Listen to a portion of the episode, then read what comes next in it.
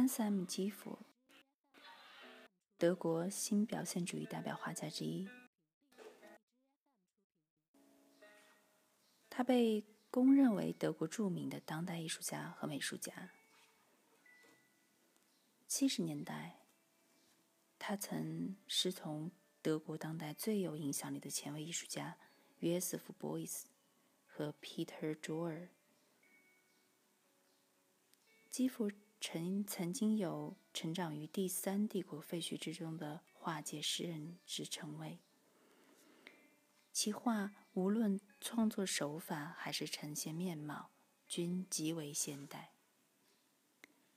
但往往主题晦涩而富含诗意，蕴含一种饱含痛苦和追索意味的历史感。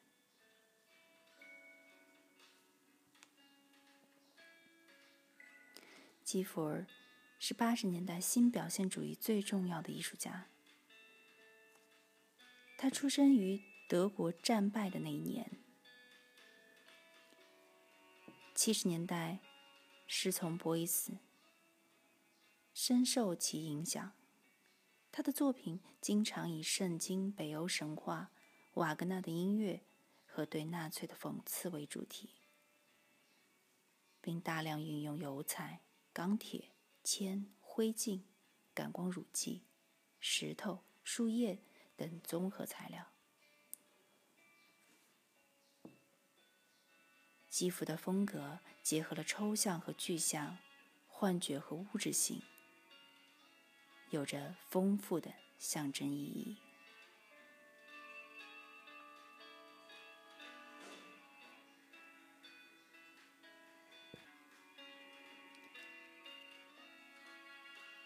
同他的老师一样，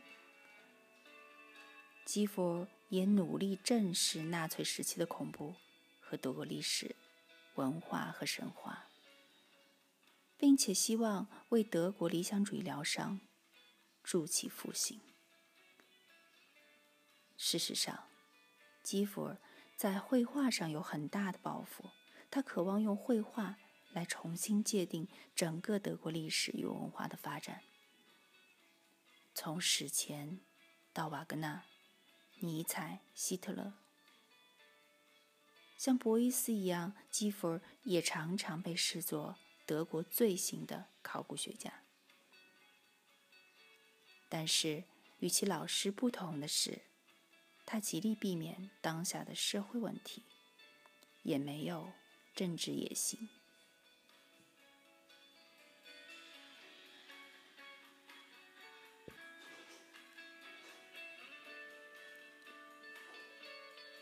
我从哪里来？我将要做什么？谁是这一切的开始？我们将去向哪里？基弗一生都在对诸如此类的终极问题感兴趣，并且将这种终极话题死死的。扣在了他的每一个无论风平浪静还是波澜壮阔的作品之中。在巴黎蓬皮杜当代艺术中心的顶楼二号大厅，两千平方米的巨大展厅里，基弗向人们展示了他一生诸如此类的纠结，仿佛有一种巨大的吸附力，走进大厅，旋即。被卷入隐藏在某处的超世界。你走进的是一个你未知而又似曾相识的空间，一个被废弃的场地，到处散落着不知是属于过去还是未来的物件。你惊呆了，但是你可能却不知道为什么。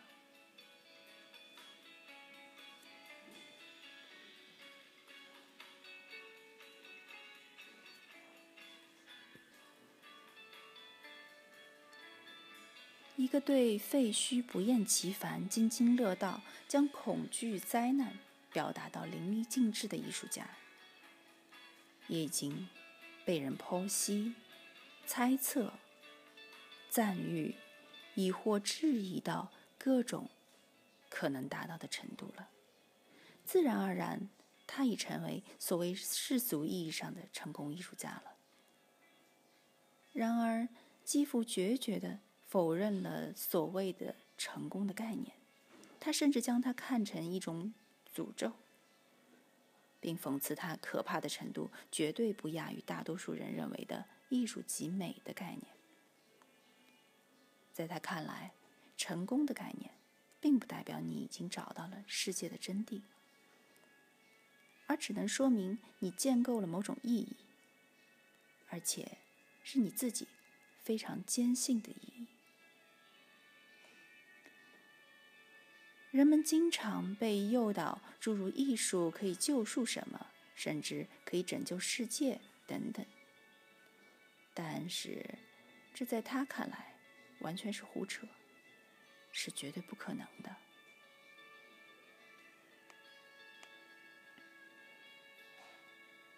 传统意义上，对于基辅的评论文字，从来也没有超越过他与德国二战历史的死死相连的关系。当然，这与他本人的言行并不冲突。尽管后来，其实他又对比进行了延伸和补充。在他的叙述中，我们确实常常听到他反复提起孩童时期的记忆。与小伙伴们在废墟中的玩耍，物质的贫乏和对某种不言而喻的事物的恐惧，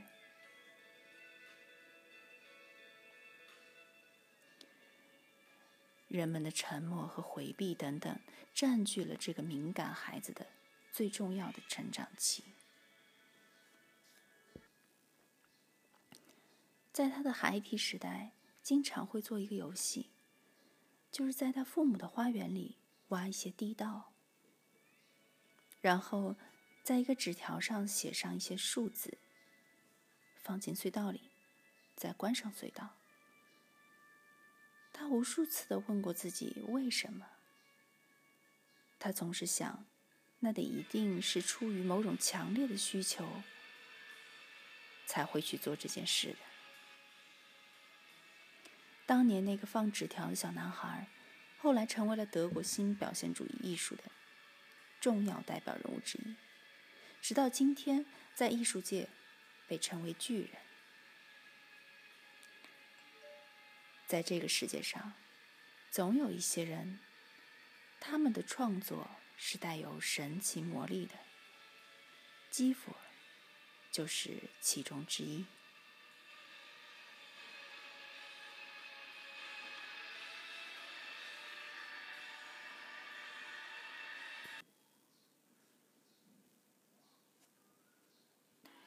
我们来听听基弗的自述吧。我最喜欢编书，但也喜欢环境艺术和行为艺术。单单绘画是很难完完全的实现我的想法的。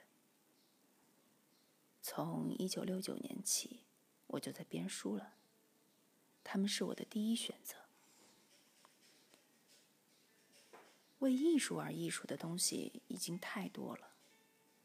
他们提供不出多少精神食粮。艺术是非常具有乱伦性的，那是一种艺术对另一种艺术的反应，而不是对世界的思考。